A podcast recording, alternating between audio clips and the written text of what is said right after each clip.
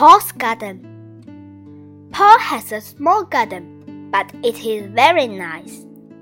There are many beautiful flowers and trees in the garden. So many birds like living in the trees.